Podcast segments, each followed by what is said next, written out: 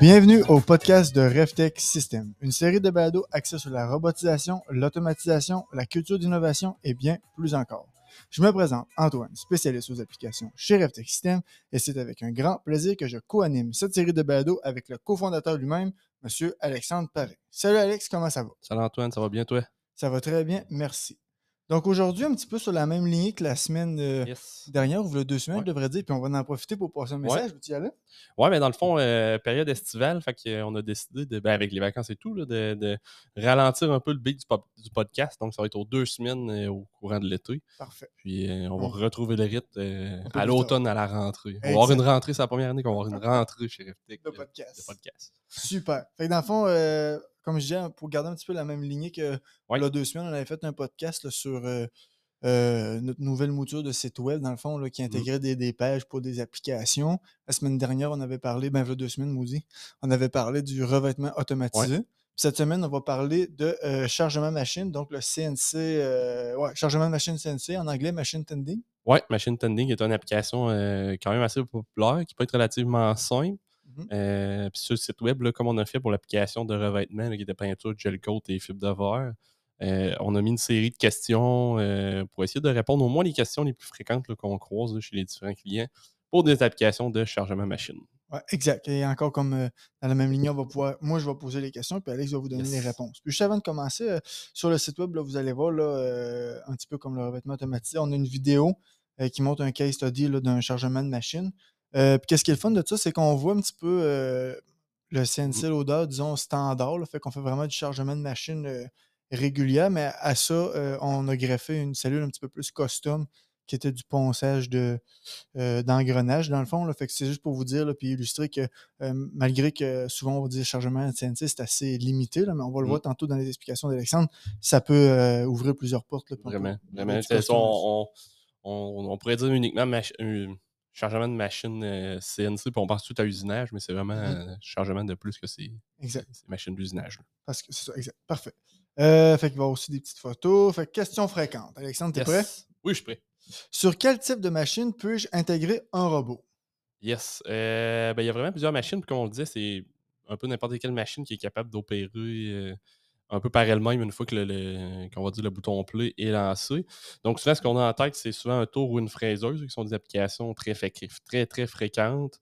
Euh, là-dedans, il n'y a pas vraiment de limitation au niveau de la marque qu'on peut intégrer au niveau des tours et des fraiseuses. Euh, Dans le passé, on a fait euh, des projets avec Mazak, avec Haas, euh, Fanuc, DMG Mori, Amada, Trump, euh, Nakamura et plus encore. on, a, vraiment fait beaucoup.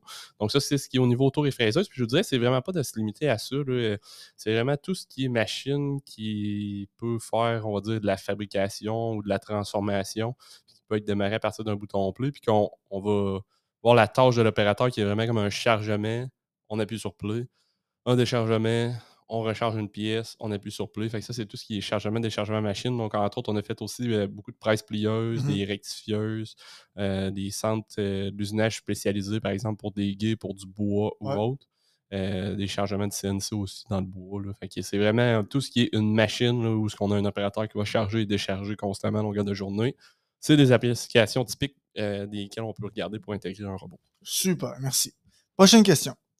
Euh, comment choisir entre un robot collaboratif et un robot industriel? Ouais, c'est une question qui revient souvent. Je pense que c'est par le fait que le robot collaboratif d'entrée de jeu, là, euh, Universal Robot, ont beaucoup euh, Du marketing? ouais, fait du marketing en lien avec le chargement de CNC, qui est une application vraiment, euh, comment je pourrais dire ça, vraiment un bon sweet spot Ouais, pour le robot collaboratif dans plusieurs circonstances. Ce qui arrive, c'est que souvent, dans, dans- dans certaines applications, le robot collaboratif et le robot industriel vont pouvoir faire la job dans ce genre euh, que moi, ce que je recommanderais aux gens, c'est vraiment pas de, de, de, de, voir, euh, aussitôt qu'on a une idée, de dire je veux un robot collaboratif qui va faire le chargement de machine. C'est vraiment de le prendre par l'application parce que les deux technologies sont, sont relativement comparables au final, ben, sont applicables euh, à la majorité des projets. La première fois qui va définir le choix, euh, ben, qui va nous commencer à nous guider vers le choix du robot, c'est la géométrie, mais surtout le poids des pièces. Donc, euh, les robots, là, on voit du- de plus en plus de collaboratifs qui vont monter au-dessus de 10 kg. On va avoir du 20, du 25 kg, euh, même du 35 euh, chez Fanuc. Donc, si on a des pièces qui sont plus lourdes que ça, automatiquement, on peut discarter le robot collaboratif de, la, de, la, solution potentielle pour cette application-là. Puis ensuite, ce qu'on peut regarder aussi, c'est la portée requise pour votre application.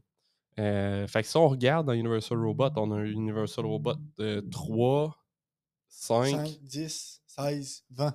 20. Donc, c'est tous des robots avec des charges, des portées, puis des charges euh, différentes. Exact. Puis, euh, autrement dit, c'est de voir un peu la portée, quelle distance ça nous prend en tout ce que le robot va être positionné, puis l'intérieur de la machine, la position, soit de l'étau ou la position de dépôt de la pièce, pour voir si on va avoir assez de portée, quel modèle de robot on va, on va vouloir euh, sélectionner. Euh, puis ensuite, ben, c'est la clé après ça, c'est de voir un peu euh, le temps d'usinage, comment les pièces vont être alimentées. fait dans le fond, c'est de voir si les pièces arrivent en vrac ou non, si les pièces sont structurées pour voir l'alimentation de ça, qu'est-ce qu'on a besoin en termes de technologie. Mais après ça, c'est de regarder le temps d'usinage. Donc, le temps que la pièce va rester à l'intérieur de la machine sans qu'il y ait d'intervention robot euh, à faire, que le robot va comme être en stand-by. Généralement, ce qu'on voit, c'est qu'il y a un long temps d'usinage, mmh euh, puis on a un chargement, mettons, avec un robot qui va prendre entre 5, on va dire 5 et 15 secondes. Euh, dans des mouvements qui sont relativement courts, même si on a un robot industriel. qui va, qui va aller à sa vitesse maximale ou un robot collaboratif qui va rester dans son plage collaboratif, on va sauver quelques secondes. Donc, c'est de voir dans, l'équation de, votre vision de cette cellule-là à quel point ces quelques secondes-là vont être payantes au final. Puis de balancer ça avec les autres variables comme la facilité de programmation. Par exemple, le robot collaboratif est beaucoup axé sur la facilité de programmation. Euh, donc, c'est de voir un peu euh, où qu'on veut se situer là-dedans. ensuite, il y a les barrières de sécurité qu'on n'est peut-être pas obligé de mettre avec le robot collaboratif. Euh, fait c'est vraiment de prendre toutes ces variables-là pour faire la bonne sélection du robot parce que les deux sont comme vraiment applicables. Fait en résumé, le robot collaboratif, si les pièces euh, sont relativement légères à l'intérieur de son payload, il y a la portée. On souhaite une certaine facilité euh, de programmation directement dans le robot, autrement dit, vraiment la programmation robot qui est facile. Mm-hmm. Euh, si on veut pas, on va avoir la, chance de peut-être pas mettre dans la scène de d'avoir un footprint un peu plus petit. C'est sûr que si on pense à déplacer le robot de machine en machine aussi, le, collaboratif est plus facile à, se déplacer. Donc, ça, c'est les avantages collaboratifs. Industriels, dans le fond, on a, la vitesse de chargement qui pourrait être un peu plus, euh, un peu plus rapide. Euh, mais on va être obligé de le sécuriser. Mm-hmm. au niveau de la facilité de programmation, ben, les cellules qu'on livre chez FTech, que ce soit un collaboratif ou un industriel, on va s'arranger que ce soit facile d'utilisation. Donc, c'est sûr, si on doit reprogrammer vraiment le programme robot pour charger d'une manière différente, ça va être plus dur un petit peu avec l'industriel. Mais si on reste à l'intérieur de ce qu'on a dans l'interface opérateur, ça va être très comparable. Donc, le choix est quand même difficile. C'est vraiment des fois plus avec la vision de l'entreprise, euh, où ils en sont au niveau de la robotique à l'interne, puis des fois, là, un peu la structure des pièces, la géométrie qui va apporter à la bonne décision. Super, merci beaucoup pour ta réponse. Euh, prochaine question. Est-ce possible euh, de, mettre, euh, fait, d'automatiser du chargement de CNC si j'ai un bas volume de pièces?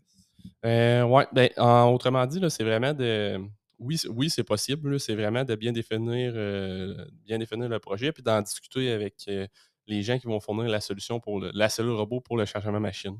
Donc, il y a moyen de faire la mise en route de nouvelles pièces en 10 minutes au niveau de la programmation robot. Des fois, ça peut être un petit peu moins, un petit peu plus que ça.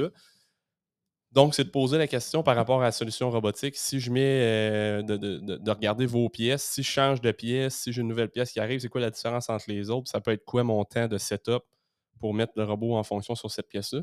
Puis ensuite, après ça, d'en justifier selon à peu près les volumes de production qu'on pense attendre. Puis encore là, le temps de spindle vient jouer un rôle. Si on a un temps de spindle d'une demi-heure, ben, de mettre un opérateur qui atteint une demi-heure ou qui va vérifier une autre machine pendant ce temps-là, puis d'avoir un perte d'efficacité, mais ben, c'est quoi le chiffre en arrière de ça? pour dire euh, oui, oui, la, rentabilité de mettre un robot, même si je n'ai pas un haut volume, est là. Euh, euh, c'est ça, fait que c'est. Puis collaboratif mobile. Oui, ben, c'est sûr qu'on peut aussi considérer, quand on a un bas volume de pièces, on peut peut-être considérer d'avoir le robot, on l'a fait dans le passé à deux reprises, d'avoir un robot collaboratif sur un robot mobile pour aller faire le mm-hmm. chargement de de, petits volumes de pièces dans plusieurs machines. Donc, on peut, euh, on peut s'imaginer une, euh, une CNC, un CMM, puis on va dire une table d'intrant où les mmh brutes vont être, puis la table de sortie. Puis le robot va naviguer dans le fond, euh, il, va, il va se rendre à la table d'entrée, va prendre, va prendre un ou plusieurs brutes, va les amener à la CNC, s'assurer de faire l'alimentation de la CNC, puis ensuite il va prendre les pièces usinées pour les apporter à la CMM, Donc, oui, on a, on a un bas volume de pièces, on va dire, sur la CNC, un bas volume sur la CMM, mais si on regroupe un peu les, deux volumes qui sont à une place et l'autre, on vient couvrir comme deux, deux chargements de machine avec un seul robot qui est monté sur un AGV robot mobile. Super. On a couvert ça. ça va peut-être. ben, en fait, ça a commencé peut-être la discussion sur ma prochaine question. Est-ce possible de faire le chargement de plusieurs machines? On a notre réponse. Oui, on, a, ben, on a notre réponse. C'est drôle parce que oui, c'est, ben, oui d'entrée de jeu, c'est possible. Ça fait plusieurs. Ben, je pense que depuis qu'on a lancé RefTech, puis surtout avec le, robot collaboratif au départ, nos clients, c'est une des premières questions qu'ils nous demandaient. Ah, ben là, si j'ai pas cette pièce, je pourrais mettre le robot sur l'autre machine, le transférer sur l'autre. C'est un des aspects euh, sécurisants, je pense, pour le client. Euh, les ateliers d'usinage qui sont, sont, relativement, on va dire, pas petits, mais un, centre d'usinage euh, traditionnel qui ne sont pas habitués à avoir des, un bon niveau d'automatisation autre que les CNC. Donc, ça venait sécuriser en disant, ah, ben, je ne suis pas obligé de l'absorber sur une seule production, je peux jouer avec mon robot, changer de place. Je pense que ça sécurisait les gens, puis au final, on n'a aucun client qui l'a vraiment déplacé. Là, mécaniquement entre les machines. si je mets à part le, robot mobile qu'on parlait, mmh un robot physique qui a été, on va dire, beauté en avant d'une machine pour euh, positionner mécaniquement en avant d'une machine pour faire le chargement, puis que le client avait comme but d'éventuellement le déplacer de machine en machine, c'est jamais arrivé présentement.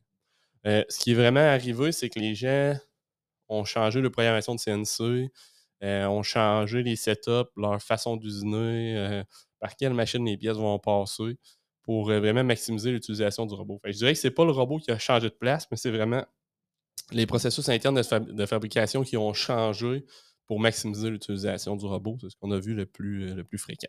Puis sinon, ben, c'est sûr qu'il y, a deux autres options qui sont possibles pour le déplacer.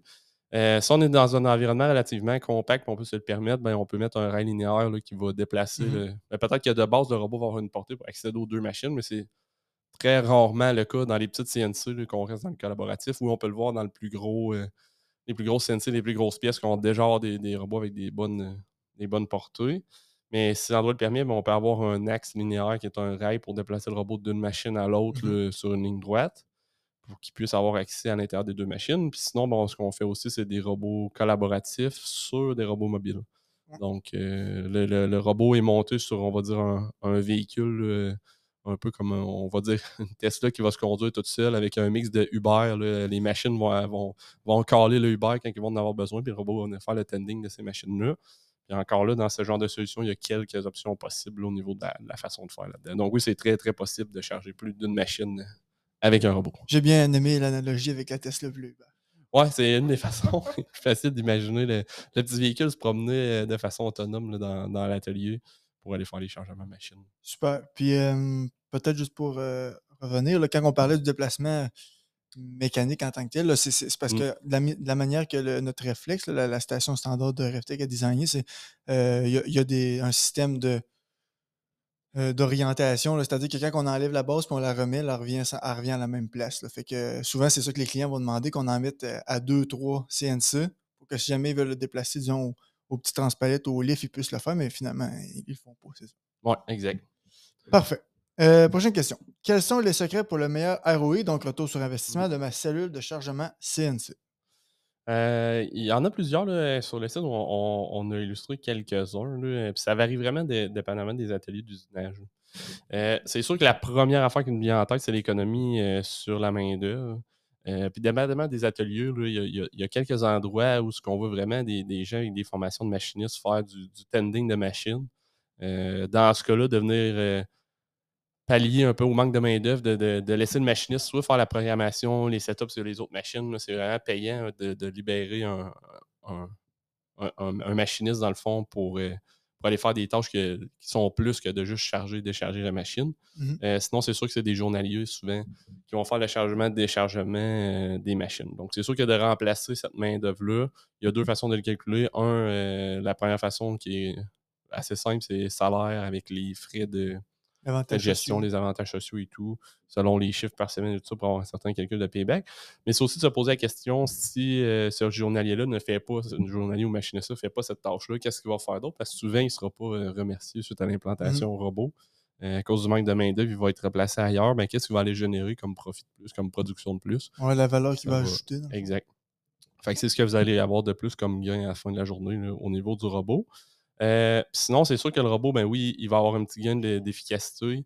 Euh, il va être plus ponctuel dans ses chargements. Aussitôt que la machine est finie, il va être prêt à charger, contrairement à un opérateur, des fois, qui n'est peut-être pas devant la machine ou qui n'aura pas, mm-hmm. pas la même constance. Bon point. Euh, fait que ça vient numériser un peu ben, ça vient donner une constance de production. Ça vient numériser qu'on est capable d'avoir le temps exact des productions d'une pièce, euh, un temps qui est constant. Donc, on peut avoir des meilleures soumissions, on peut avoir des, une rentabilité qui est un peu plus certaine avec le robot, mmh des estimés pour des soumissions beaucoup plus précis, moins risqués et tout. Euh, sinon, c'est sûr qu'il va y avoir quelques gains euh, de production pendant les pauses, pendant les heures de dîner, peut-être un petit peu aussi en fin de journée. si on a un chiffre qui se termine en fin de journée, ben, on va pouvoir laisser le robot rouler. Euh, seule chose qui est à prendre en considération, souvent les gens vont arriver et vont dire ah, ben, en mettant un robot, je peux rouler 24-7 puis je me pose pas de questions, mais le procédé d'usinage, il euh, faut, quand même l'analyser parce qu'il va demander soit des, euh, des, inspections au niveau qualité, des, des, des go-no-go, des bris d'outils, et ainsi de suite, du nettoyage après tant de temps, et ainsi de suite. Fait ces tâches-là, même si on met un robot, les tâches de d'ajustement de mesure et tout ça, ils doivent être pris en considération dans l'autonomie de la cellule. Puis oui, si on a un temps d'usinage qui le permet, mais il y a des trucs qu'on peut faire en temps masqué avec le robot. On peut faire des go-no-go, on peut ajouter un CMM euh, qu'on a fait dans le passé à deux ou trois reprises, je crois, pour faire des mesures, puis envoyer des flags aux opérateurs si jamais il y a quoi que ce soit. Fait qu'il y a moyen aussi, de, pour donner plus de rentabilité, de dire oui, j'ai le chargement, déchargement, j'ai un temps de d'usinage d'approximativement euh, tant de temps. Puis euh, voici les tâches que je pourrais faire en temps masqué, peut-être le bavurage aussi, qui mmh vont venir me donner un autre gain sur mon, mon, payback euh, de la cellule robot. Bon point. Puis euh, je sais pas si ça se glisse ici, là, mais j'ai eu un flash. Là. Des fois, on a des clients qui nous disent Ouais, mais là, j'ai une pièce dans mon étau, je veux l'enlever. Imaginez un autre à remettre là, il a envie de dire, ouais, mais c'est pas efficace parce qu'un opérateur, ça a deux groupes et un robot, ça en a juste un. Mais c'est un bon point. Euh, en fait, c'est des questions, c'est une bonne question. Euh, ce qu'on fait souvent dans ce temps-là, quand le payload le permet, la portée le permet, puis, puis la, pièce, la géométrie, souvent, ce qu'on fait, c'est qu'on va mettre deux préhenseurs sur le robot. Donc, c'est-à-dire qu'en temps caché pendant qu'on usine, donc la, la CNC fonctionne, le robot vient d'en préparer un autre. Il la met prêt, il la met bien positionnée dans son préhenseur. Puis quand la porte se rouvre, ben, il, sort la pièce qui est là, petit nettoyage d'étau au besoin, il remet la mmh. pièce brute, il ressort, il ferme la porte. Fait qu'on a un changeover très rapide. Fait que c'est tout exact. Puis il y a d'autres stratégies aussi là, dans, dans, dans, la programmation, dans les mouvements robots qu'on peut utiliser pour améliorer ça. Mmh Puis euh, ben, vu que c'est une application très populaire, il y a vraiment beaucoup de solutions, on va dire, off-the-shelf qui existent pour faire le chargement de machine. Euh, ce qu'on vous conseille, pareil, c'est peut-être d'aller chercher l'avis des experts, mmh un peu comme Reftech. Des fois, on va pouvoir vous aider à vous enligner vers une solution de shelf qui est peut-être un peu plus adaptée à votre production ou peut-être qu'on va pouvoir nous donner une légère twist qui va avoir un certain gain de productivité. Fait que chez Reftech, nous, c'est vraiment pas de réinventer la roue. On a un paquet de solutions qui mmh existent. Fait que c'est de repartir de quoi qui existe déjà pour euh, le rendre encore meilleur.